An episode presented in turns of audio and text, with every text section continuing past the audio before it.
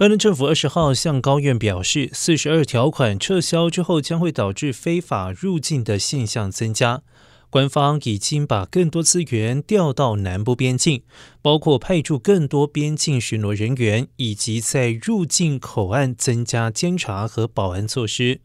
根据白宫统计，目前已经有二点三万名边境人员部署在南部的边境。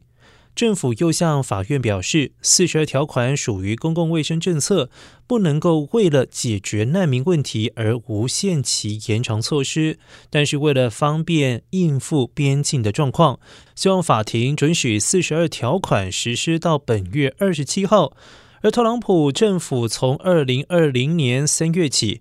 以防止新冠疫情散播为由而颁布四十二条款，赋权边境保安人员及时遣返非法入境者，至今已经有两百五十万人次被缔结。